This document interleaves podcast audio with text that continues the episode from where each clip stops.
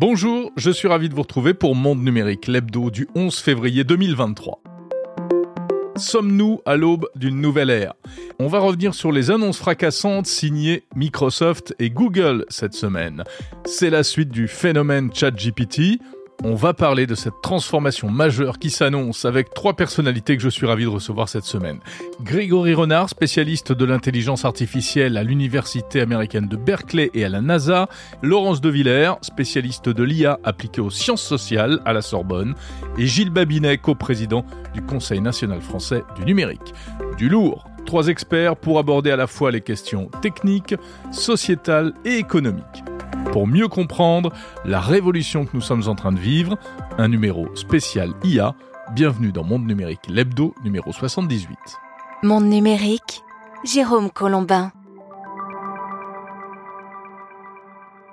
Merci pour vos nombreuses réponses au petit sondage que je vous propose depuis une semaine sur le site mondenumérique.info.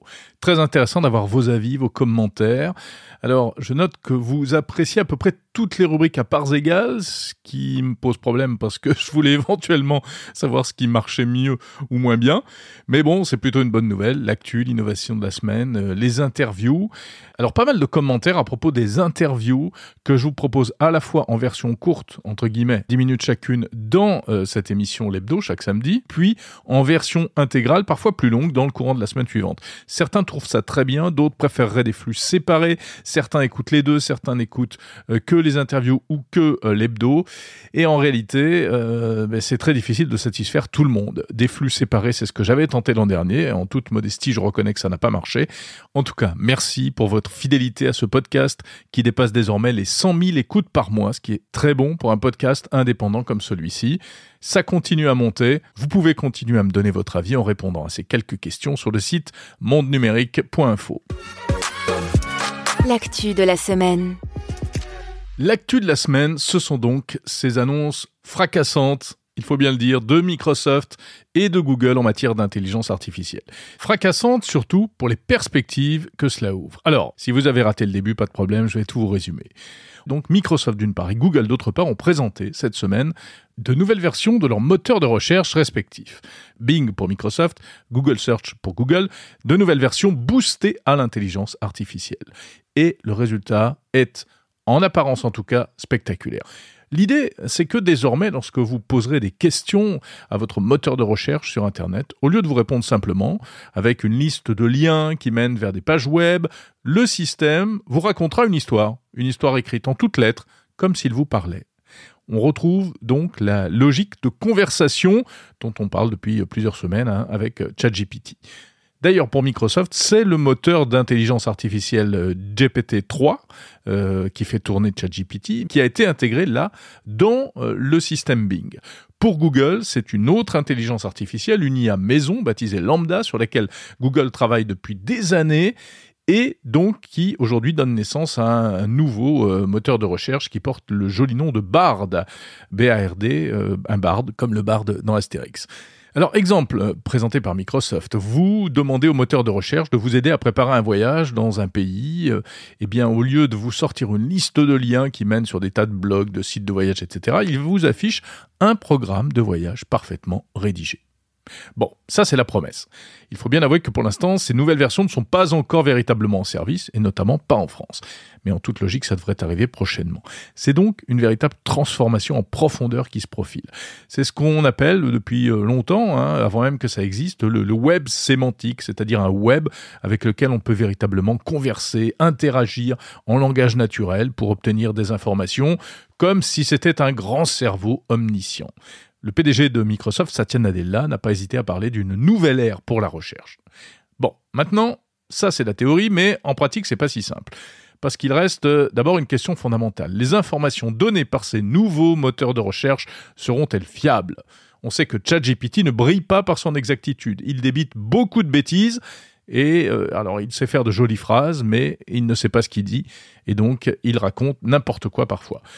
Alors précisément, vous avez peut-être suivi la présentation Google cette semaine qui a fait la parfaite illustration de ce problème. Google s'est complètement planté en faisant une démonstration de son nouveau moteur de recherche à Paris.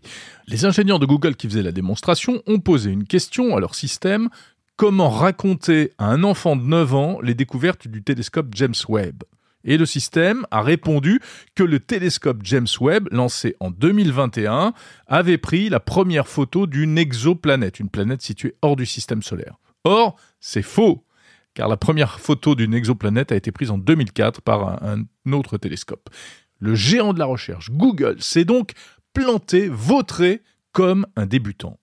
Un énorme fail qui a d'ailleurs fait chuter l'action Google en bourse avec une perte de 100 milliards de dollars. 100 milliards de dollars en une seule journée.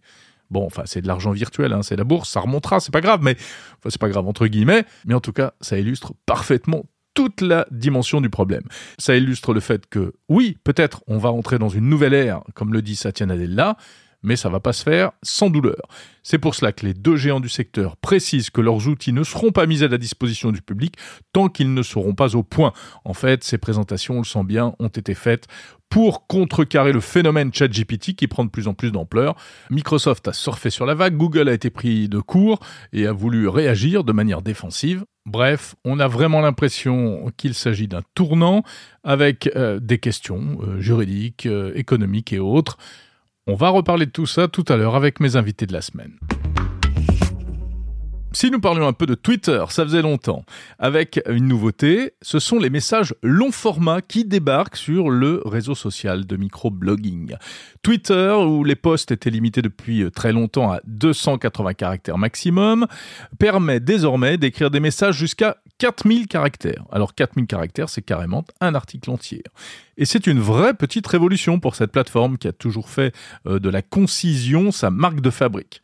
Malgré tout, on ne va pas avoir des tartines euh, de texte sur notre fil Twitter. À chaque fois, il faudra ouvrir le tweet pour accéder à la version longue. Mais attention, ce n'est pas pour tout le monde. Seuls les abonnés au service payant Twitter Blue peuvent bénéficier de cette nouvelle fonction. C'est dans la logique de Twitter qui vise de plus en plus à séparer les fonctions de base des fonctions plus évoluées de son application qui deviennent, elles, Le lancement d'ailleurs de cette nouvelle fonction euh, euh, s'est fait dans la douleur. Euh, on ne sait pas si c'est un rapport, mais en tout cas le jour même de la mise en route, eh Twitter a complètement bugué, s'est planté, a été victime d'une panne pendant un bon moment. Des utilisateurs ne pouvaient plus rien publier et ils avaient même un message assez déroutant indiquant qu'ils avaient dépassé la limite de tweets autorisée. Un peu de panique, mais bon, tout ça est rentré dans l'ordre assez rapidement. Alors à propos de Twitter Blue, hein, justement l'abonnement payant, je vous en parlais déjà la semaine dernière. C'est un service qui est désormais accessible en France au prix d'environ 10 euros par mois ou bien une centaine d'euros par an si on prend l'abonnement annuel un service payant qui a fait couler beaucoup d'encre, euh, beaucoup d'opposition, euh, ou au contraire euh, des gens qui se précipitent dessus. Euh, pour l'instant, c'est pas un succès. On parle de 290 000 euh, abonnés euh, et souscripteurs dans le monde. Mais j'avoue que personnellement, j'ai craqué, je me suis abonné. Et d'ailleurs, je vous raconte pourquoi et je vous explique pourquoi je me suis abonné à Twitter Blue dans un épisode bonus de Monde Numérique sous la forme d'une chronique que vous pouvez écouter sur le fil de ce podcast. L'innovation de la semaine. L'innovation de la semaine, difficile de trouver quelque chose qui dépote après tout ce qu'on vient d'évoquer en matière d'intelligence artificielle notamment. Mais toutefois, l'innovation dont je voulais vous parler cette semaine, eh bien, elle m'a été soufflée euh, sur Twitter par euh, le physicien Sébastien Point, que j'avais d'ailleurs eu l'occasion d'interviewer dans Monde Numérique. Alors c'est une innovation qui vient d'un laboratoire français de recherche, l'Institut de recherche en informatique et en systèmes aléatoires. Euh, ça émane notamment du CNRS et de l'INRIA. Des chercheurs ont développé un mécanisme qui permet de ressentir les textures d'un objet virtuel sans contact réel. Je m'explique. Par exemple, vous portez un casque de réalité virtuelle de type Oculus et vous manipulez euh, un tissu euh, ou un objet quelconque en image de synthèse. Le problème, c'est que vous bougez les mains dans l'espace, mais vous ne sentez rien, puisqu'il n'y a rien sous vos doigts, en fait. C'est vide. Eh bien là, l'idée, c'est de faire ressentir les textures, comme de la fourrure, comme des flocons de neige, ou encore comme des écailles de poisson. Tout cela sans rien toucher véritablement, mais en faisant des mouvements devant une sorte de tablette qui émet des ultrasons vers la main lesquels ultrasons viennent stimuler les terminaisons nerveuses des doigts et euh, traduisent tout cela en perception tactile. C'est assez impressionnant visiblement, c'est ce qu'on appelle de l'aptique, de l'aptique sans contact. Hein. L'aptique, c'est tout ce qui a trait au toucher, euh, comme euh, quand on sent des vibrations sur son smartphone en cliquant sur certains boutons. Il s'agit d'un projet de recherche qui s'appelle e-texture Évidemment, il pourrait y avoir plein de débouchés dans l'industrie, dans euh, le médical ou encore dans le commerce euh, pour apporter encore plus de réalisme à des dispositifs de réalité virtuelle. Voilà, e-texture, si vous voulez en savoir plus, vous trouverez le lien dans la description de cet épisode.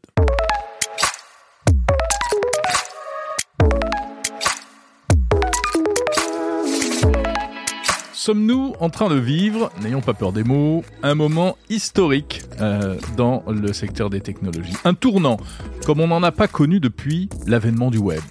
Je veux parler évidemment de cette irruption de l'intelligence artificielle dans la vie quotidienne avec ChatGPT et des annonces euh, récentes de Google et Microsoft l'IA devient concrète pour le plus grand nombre. Et c'est une révolution, une révolution qui ne fait que commencer et qui pose d'innombrables questions.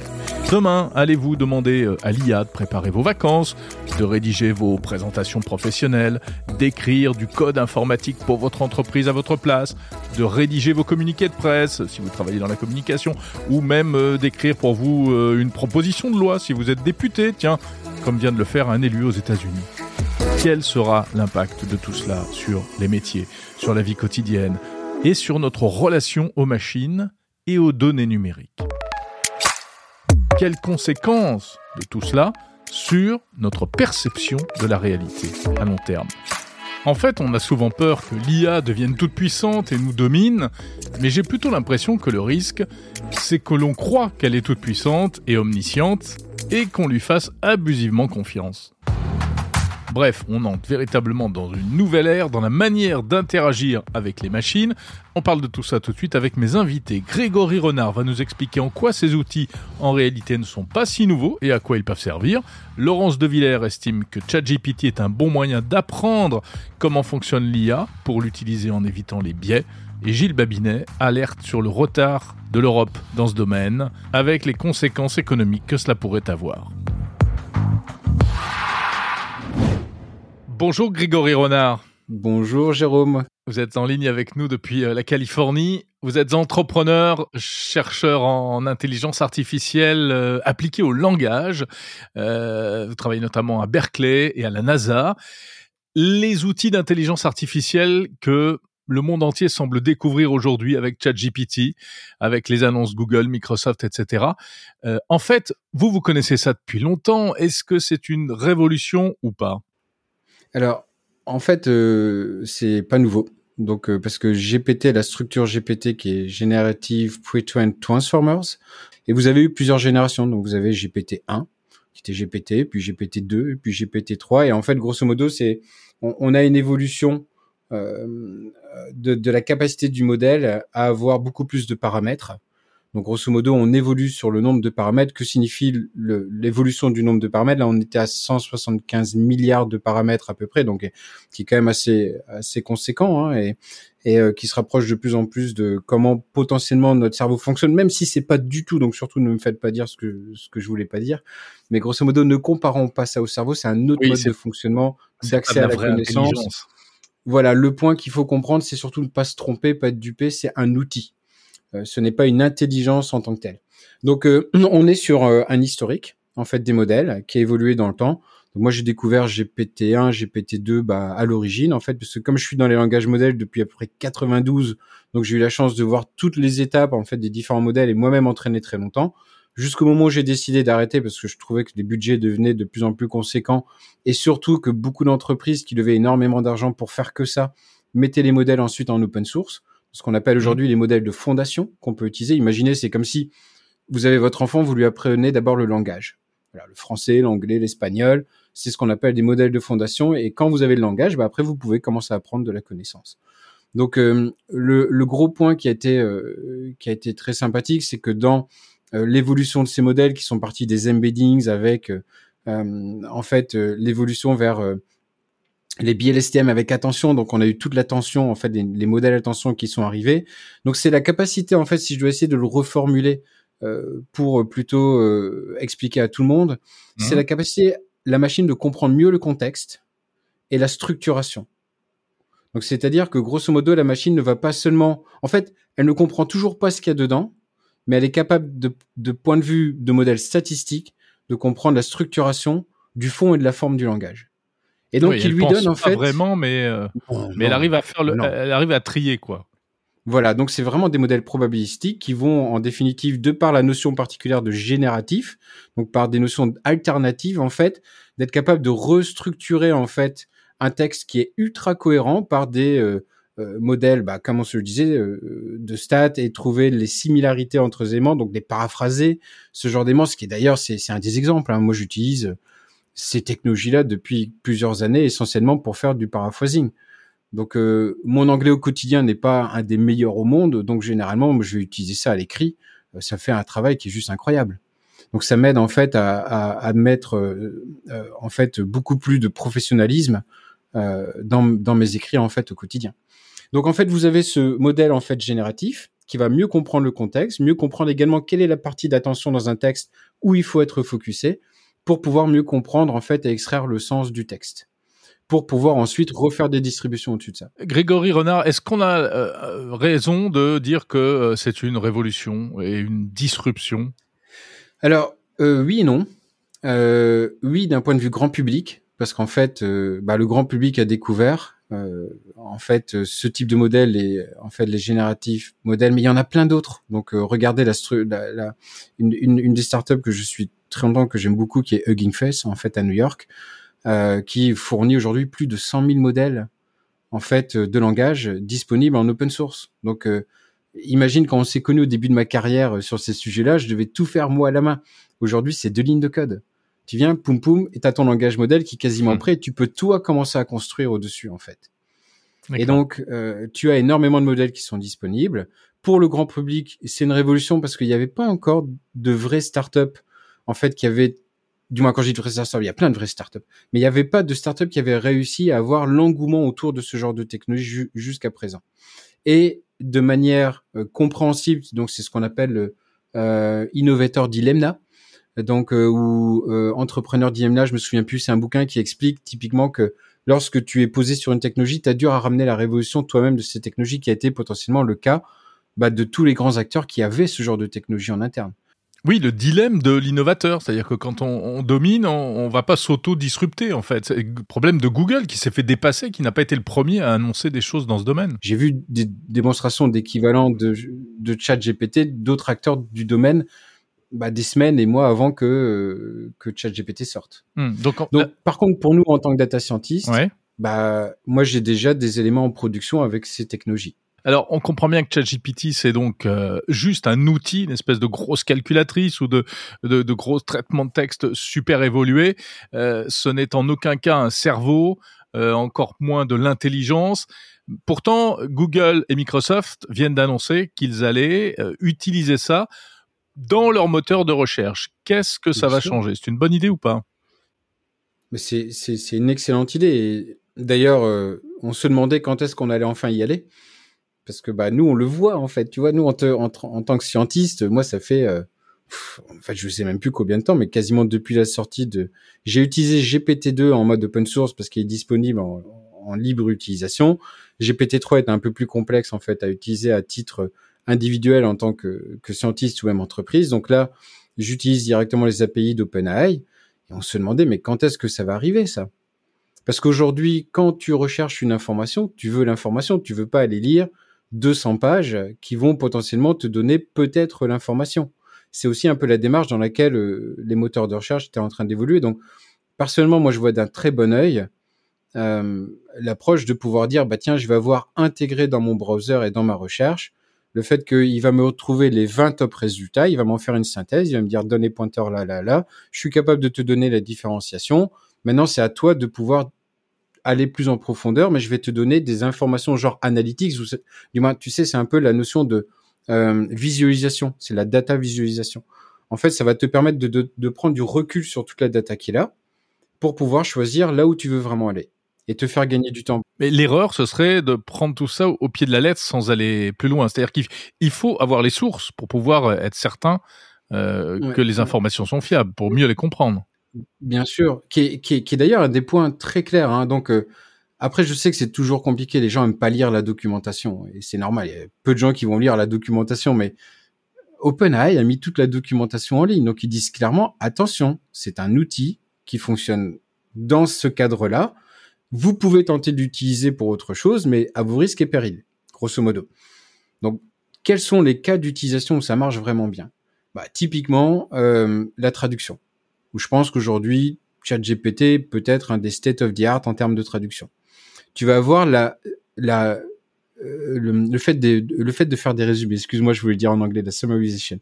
Euh, le fait de faire des résumés. Tu lui donnes un texte long, tu lui dis, fais-moi le résumé en un paragraphe. Et ça, ça va te donner en fait une très bonne idée de ce qu'il y a dedans pour savoir si justement tu lui donner plus de temps pour aller au cran d'après. Et ensuite, tu as le question answering avec de l'inception.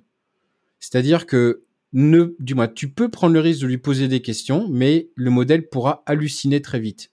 Le modèle pourra te donner des réponses qui te semblent très cohérentes. Et si toi tu n'as pas cet œil critique, tu vas tomber dans le panneau, tu vas dire oh bah c'est la vérité. Mais comme aujourd'hui en fait, Google n'est pas la vérité. Par contre, ça te donne accès à un volume de connaissances qui est conséquent, exactement comme l'étaient les bibliothèques avant, mais à plus petite échelle. Eh bien, ChatGPT, tu dois être très très critique vis-à-vis de ce qu'il va te remonter. Ce que tu peux faire par contre, c'est éventuellement faire ce qu'on appelle de l'inception, c'est-à-dire que tu vas prendre un article ou un document, tu vas lui donner le document et l'article, et tu vas pouvoir poser des questions sur l'article. C'est ce qu'on appelle du question answering. Et ça, en fait, ça marche plutôt très bien, en fait. Et quasiment out of the box, c'est ce que moi j'utilise quand même pas mal. En fait, pour m'aider, même moi, dans, dans mon travail au quotidien. Au lieu de passer du temps à lire un article long, je vais le donner à ChatGPT en Inception, je vais demander un résumé, je vais poser mes questions. Ouais, c'est vraiment c'est ça la, véritable utilisation. Ça, c'est une utilisation de, de pro, je dirais. Est-ce que finalement ChatGPT c'est pas euh, une voiture de course mise entre les mains de tout un chacun, même ceux qui savent pas conduire? Non, je pense pas en fait, parce que bon les les alors ce qui se passe, c'est qu'une fois que tu sais que c'est un outil comme on vient de le décrire, bah tu dois apprendre en fait à l'utiliser. Exactement comme tu as euh, bah, le feu dans la cuisine, euh, un couteau. Euh, je veux dire, quand tu démarres cuisinier, bah tu te brûles, tu te coupes. oui, ça arrive quoi. Ça arrive dans tous les métiers. Et forcément, bah là, tu vas avoir des effets à peu près semblables qui vont apparaître, accéder à la mauvaise connaissance, un mauvais résumé qui est fait éventuellement par la machine. C'est pour ça, vois-le comme une augmentation en fait de la productivité, le fait de t'épargner du temps, comme j'aime le dire depuis longtemps, c'est euh, je fais pas d'IA en fait, je construis des supply chains d'informations. Et l'IA en fait est une des machines que je mets dans ma supply chain. L'objectif final étant la compression du temps. C'est-à-dire comment tu prends des tâches dites cognitives répétitives et comment tu les fais faire à la machine? Parce que on n'est pas très bon nous pour faire ça en fait à l'échelle. Du moins, je parle du, en fait, du cerveau humain en général. Hmm. Donc, comment tu crées une bonne combinaison? C'était au cœur du sujet de, de mon TEDx en 2015. Hein, C'était déjà ce que j'expliquais. C'est pour moi le, savant mélange entre l'humain et la machine dans cet axe-là peut donner des résultats qui sont extra, qui sont extraordinaires. Ce temps libéré, c'est à toi de décider ce que tu en fais après. Donc, c'est une forme de liberté que la machine redonne à l'être humain. Si je puis me permettre de voir ça d'un point de vue plutôt philosophique. Merci beaucoup, Grégory Renard, euh, entrepreneur et euh, chercheur en intelligence artificielle, euh, notamment à Berkeley et à la NASA.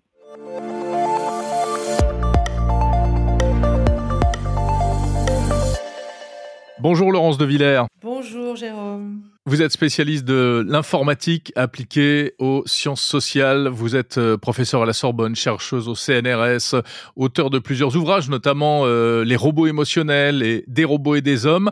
Alors ChatGPT, les IA génératives, on ne parle que de ça depuis plusieurs semaines.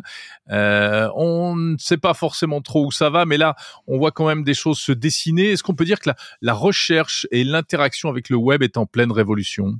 Oui, on voit apparaître des nouveaux outils pour le grand public. Pour la recherche, en fait, c'est une continuité. On travaille sur ces modèles génératifs à partir d'énormes corpus de données depuis 2017 euh, à peu près. Hein. Et euh, Lambda, par exemple, de Google, c'est un premier système qui euh, permettait de générer une sorte de pseudo-conversation puisque euh, c'est un, ce qu'on appelle un perroquet stochastique. C'est en fait une machine mécanique qui va générer quelque chose, et puis il y a une part de hasard dans tout ça. Et donc la réponse qui est donnée, elle est en langage proche d'une imitation du langage humain, mais elle est absolument sans pensée, sans intention. Effectivement, du coup, c'est assez bluffant et assez choquant aussi ce qu'elle peut raconter parce que ça peut être tout à fait n'importe quoi.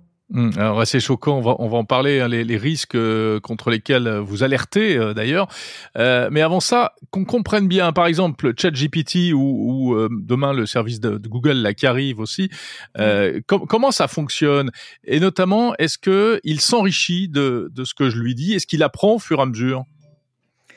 Non, il apprend pas au fur et à mesure. En fait, euh, ça coûte très cher d'apprendre un énorme modèle euh, comme euh, GPT-3.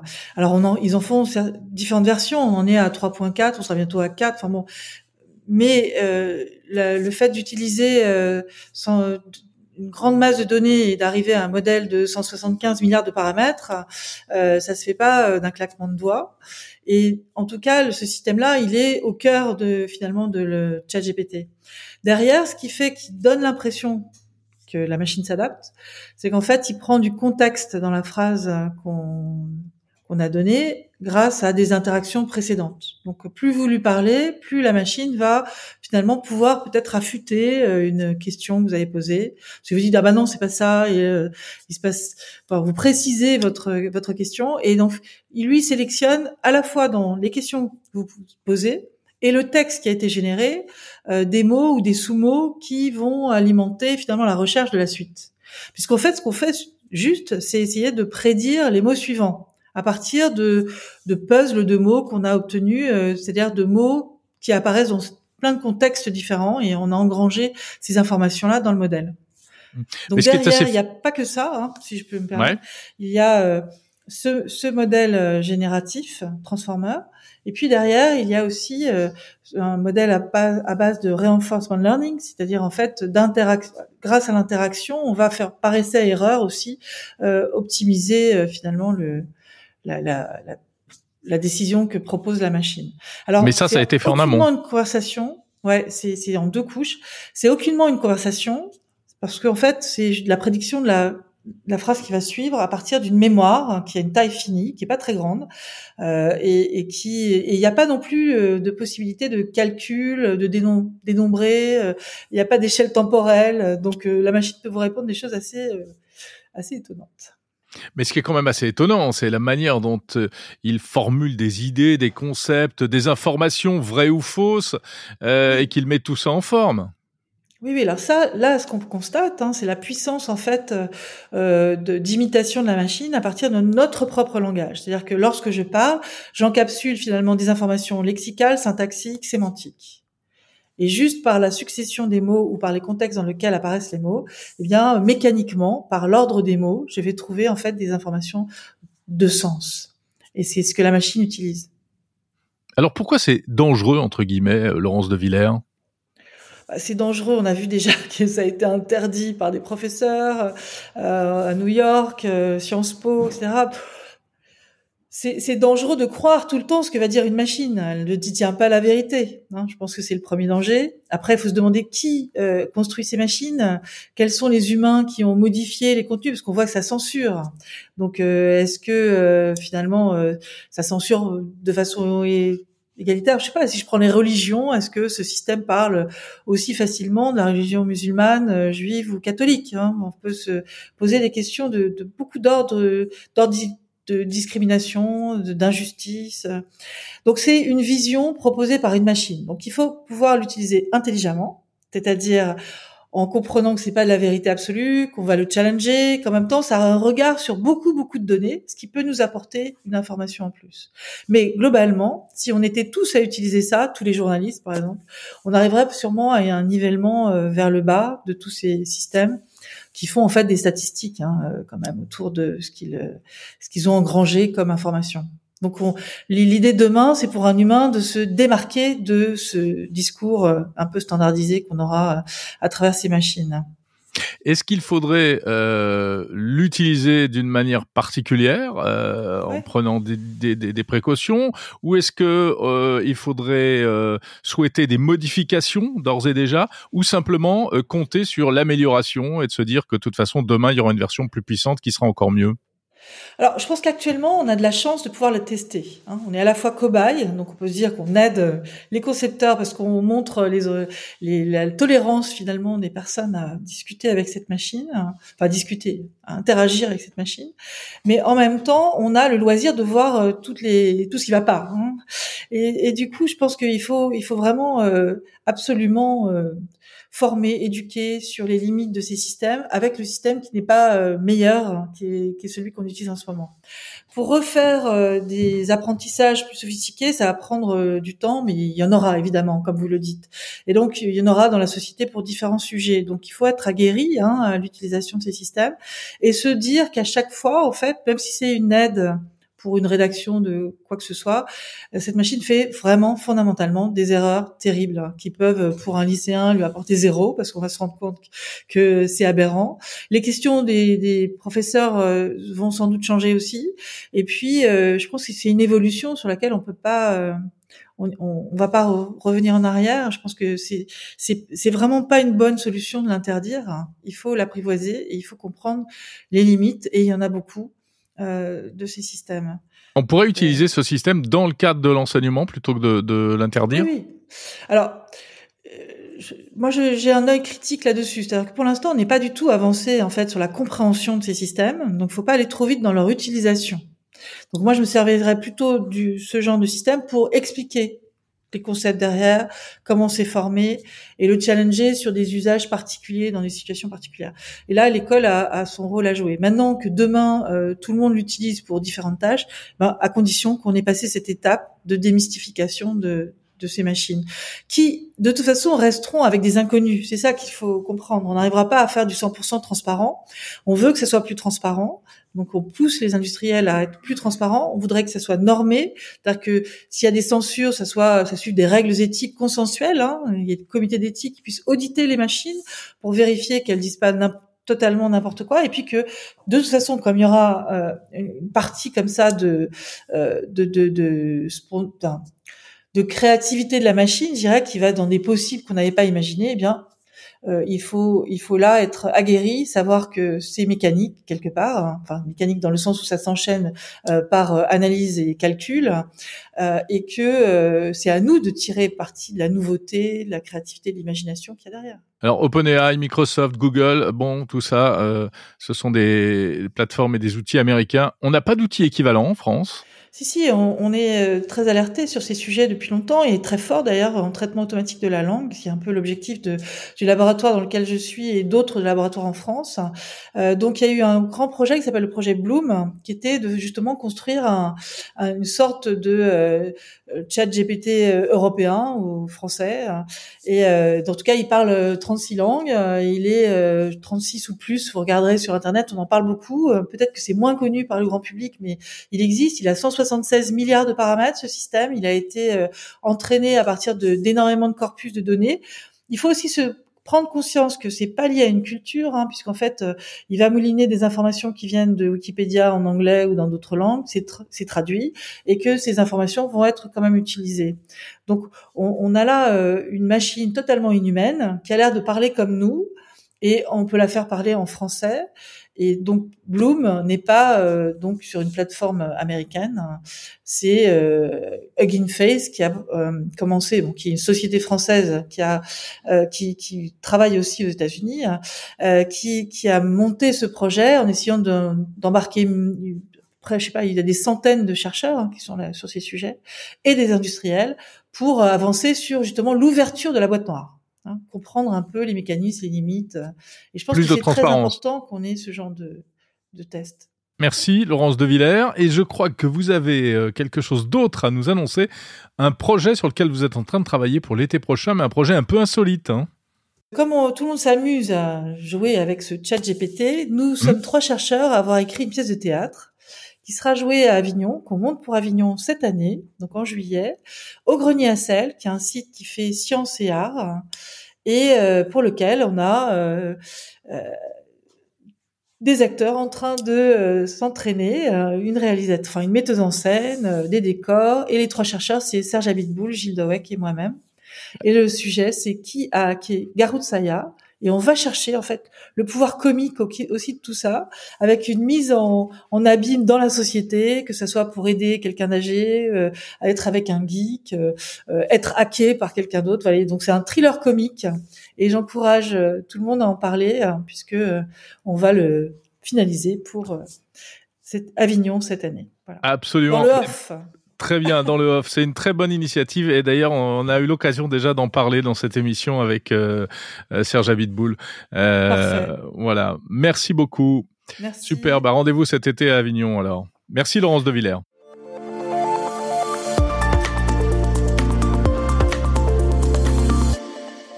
Bonjour Gilles Babinet. Bonjour Jérôme. Alors vous êtes un entrepreneur du numérique, vous êtes vice-président du Conseil national du numérique, qui décrypte les, grands phénomènes pour les pouvoirs publics, euh, et puis vous collaborez également au think tank Institut Montaigne. Euh, Gilles Babinet, comment voyez-vous le phénomène ChatGPT et au-delà la révolution de l'intelligence artificielle d'un point de vue économique, on va dire? Bah, le, premier truc qu'il faut mentionner, c'est le fait que l'économie digitale fonctionne euh, par innovation de rupture. C'est-à-dire que euh, il y a euh, depuis 25-30 ans euh, une, une, vingtaine de moteurs de recherche qui existent par le monde. ces moteurs s'améliorent, etc. Mais fondamentalement, les parts de marché n'ont pas tellement évolué ces dernières années. Euh, parce qu'il y a une certaine maturité du, du, secteur. Et puis là, on arrive avec une technologie de rupture qui est euh, massivement faite à partir d'intelligence artificielle j'ai envie de dire moins à partir de big data, qui était un peu la caractéristique première des, des, des, des moteurs de recherche. Euh, et de fait, ça introduit une nouvelle dynamique dans le marché, et tout le monde perçoit bien que ça amène une valeur ajoutée considérable qui est de nature à redistribuer les cartes. Alors, les premiers qui s'en sont rendus compte, c'est évidemment Microsoft, en mettant beaucoup d'argent dans OpenAI, euh, et en espérant de ce fait, sans doute, relancer Bing et l'Europe dans tout ça, Gilles Babinet. Est-ce qu'on va être euh, à nouveau euh, les dindons de la farce ou en tout cas les, perdants de l'histoire? Ouais, l'Europe est, complètement derrière. On est, on n'est pas tout à fait décroché. C'est-à-dire que on est à 20, euh, je crois 23 ou 24% des publications euh, en recherche dans l'AI. Donc ça veut dire qu'on compte sur la carte d'une certaine façon. Les États-Unis doivent être à 30, la Chine doit être à 25, quelque chose comme ça puis le reste du monde doit faire aussi euh, ce qui reste, quoi.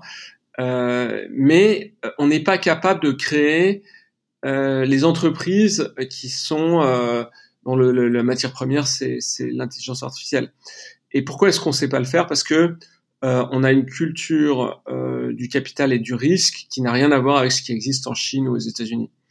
c'est un travail que j'ai pas mal mis en évidence au travers de d'un ensemble de dossiers que j'ai publiés sur le site de l'Institut Montaigne avec euh, mon comparse euh, Olivier Coste, euh, on montre qu'il y a tout un tas de facteurs qui concourent à ce que on prenne moins de risques en Europe et de ce fait, on comprend pas la nature de cette économie qui est essentiellement une économie d'innovation de rupture. Donc l'Europe est très forte pour améliorer le moteur à hydrogène, qui est une invention du 19e siècle, hein, il faut quand même le rappeler, ou même le moteur à explosion, ou même le moteur électrique, euh, ou tous ces trucs de chimie fine, euh, etc. Nous, on est super fort là-dessus, mais tout ça, c'est des inventions du 19e siècle. Et le 21e siècle qui est à base de, de data, et qui est beaucoup plus rupturiste que ces technologies qui sont désormais matures, hein, même si euh, elles ont encore beaucoup de potentiel, eh bien, on ne sait pas aller dessus. Qu'est-ce qu'il aurait fallu faire? Est-ce qu'on aurait pu inventer un chat GPT européen? Oui, mais, mais ça veut dire qu'on aurait dû avoir un droit social euh, qui serait différent, une fiscalité euh, euh, du capital qui aurait été différente, une culture entrepreneuriale beaucoup plus forte à l'université, ce qui n'est pas le cas dans les grandes écoles. Donc, ne serait-ce que ces trois conditions auraient été importantes. Et puis aussi un conservatisme à l'égard de la donnée. c'est super hein, d'avoir le RGPD et tout ça, mais ça crée quand même une culture euh, de la précaution qui fait que quand vous faites un projet dans une dans une entreprise, la première personne que vous allez voir, c'est le directeur juridique. Donc, je, je, encore une fois, moi, je suis comme tout le monde très sensible au fait que on ne brûle pas euh, euh, tous les règlements et qu'on fasse pas n'importe quoi. mais il y a un moment où ça, ça empêche l'innovation d'exister. À vous entendre, on est, euh, on souffre énormément de notre euh, modèle et de notre mentalité, la logique européenne, la logique française notamment. Ben, c'est aussi la civilisation, c'est-à-dire que le fait d'avoir des droits sociaux, le fait d'avoir des, euh, des systèmes de protection à l'égard des libertés individuelles et collectives d'ailleurs, c'est aussi de la civilisation. Hein, donc c'est, on va pas se plaindre de ça. Mais dans un contexte de très forte accélération, c'est clairement quelque chose qui nous freine. Euh, de même d'ailleurs que euh, la, la, culture du capital, enfin la, la, réglementation du capital risque est insuffisante. On est six fois moins par habitant euh, investi en capital risque qu'aux États-Unis. Donc ça fait 30 fois moins si je multiplie ça par la, la rapport de population, hein, 6 fois 5, 30, 5 fois plus d'habitants aux États-Unis.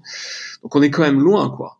Donc ça veut dire qu'on a on a 25 euh, unicornes, ils en ont 700. Euh, euh c'est à peu près ça, 25 fois 3, euh, euh, ça fait 500. Euh, donc ils même, on est même encore plus en termes de, licorne. Donc c'est problématique parce que c'est notre souveraineté de demain dont il est question. Et l'intelligence artificielle, c'est une technologie majeure. Je pense que c'est une technologie qui se compare avec l'électricité, avec euh, le, les énergies carbonées et tout ça. C'est une technologie absolument majeure qui va amener de la valeur et de la productivité dans tous les domaines et euh, ben, c'est un moment qui est important. Hein. Il faut bien comprendre que au travers de tout le 19e siècle, ce sont euh, c'est le Royaume-Uni qui domine. Et il domine parce que il va avoir une culture du capital qui sera plus appropriée au financement euh, des grandes aciéries, des chemins de fer, de toutes les technologies du 19e siècle. Euh, et euh, il va être capable de s'en emparer beaucoup mieux que les autres. Donc on, on est rentré dans une perspective comme ça. Pendant un siècle, a priori, si on ne fait rien, on va donner la main aux Chinois et aux Américains. Est-ce qu'on risque d'en payer le prix en termes de, de, développement économique? Parce que ces outils, il y a, bon, alors, il y a le fait de créer des entreprises d'intelligence artificielle, mais il y a aussi le fait d'utiliser, ce que vous disiez, l'intelligence artificielle pour le développement économique. Euh, Est-ce que demain, on va pas se retrouver à utiliser des, des systèmes d'IA venant des États-Unis, comme on utilise aujourd'hui toutes les ressources numériques venant des États-Unis?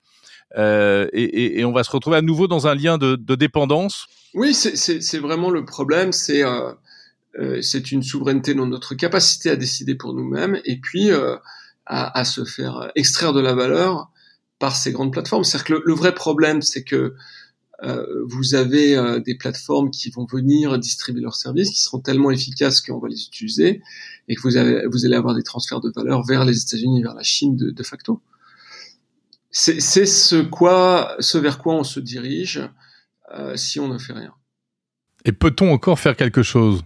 Ah oui, bien sûr. Il faut toujours euh, considérer qu'on peut plus faire de choses dans le temps long que dans le temps court. Hein. Je crois que c'est Bill Gates qui disait ça. On sous-estime qu'on peut faire dans le temps long et on surestime ce qu'on peut faire dans le temps court. Il a tout à fait raison. C'est-à-dire que si on met les choses en place euh, aujourd'hui, on va très vite rattraper sur l'échelle d'une génération, hein, pas en deux trois ans. Euh, mais on a le capital humain. ces technologies sont disponibles on peut, on peut vraiment y arriver. Mais pour le moment, ça n'est pas, la réglementation n'est pas la bonne, les priorités ne sont pas les bonnes. Moi, moi, me semble-t-il, ce qu'il faudrait faire, c'est investir tout de suite dans la R&D et dans le système d'éducation. Donc, ça veut dire le réformer pour qu'il euh, y ait plus de capitaux qui soient drainés par les universités. Euh, il y a un gros travail à faire. Moi, j'ai beaucoup travaillé là-dessus, notamment à l'Institut Montaigne sur ce sujet. C'est extrêmement politique parce qu'il y a des désaccords sur le financement de l'université qui sont persistants en France à ce sujet. Il faut réformer le capital risque et il faut euh, faire en sorte que euh, ben voilà, nous, euh, on a un système de retraite par répartition. Il faut sans doute qu'il y ait un bout du système de retraite qui aille par capitalisation. C'est des montants qui sont tellement énormes que ça fera des montants considérables et investir ces montants dans la technologie. Voilà, c'est très simple. C'est justement le sujet actuellement dont on parle à cet égard. Il faut qu'il y ait des, des, des, des, principes qui soient plus permissifs en ce qui concerne la régulation de la donnée, euh, qu'on puisse plus facilement faire de bac à sable et qu'on n'ait pas à chaque fois à se dire euh, est-ce que j'ai le droit de le faire ou pas euh, là-dessus. Je pense que c'est une, une nécessité également. Donc en fait ces trois choses-là, déjà, je pense que on sera mieux qu'on ne l'était. Merci beaucoup, Gilles Babinet, coprésident du Conseil national du numérique. C'est la fin de ce 78e euh, épisode de Monde Numérique Lebdo. Merci d'avoir suivi jusqu'au bout. Euh, N'hésitez pas à retrouver la semaine prochaine les interviews en intégralité, notamment celle de Grégory Renard, où on va beaucoup plus loin en ce qui concerne les outils d'intelligence artificielle et où il détaille ses travaux d'ailleurs aujourd'hui euh, passionnants sur l'analyse du langage dans le champ politique notamment. Voilà, on se retrouve euh, la semaine prochaine, samedi, pour euh, un nouvel épisode de l'Hebdo.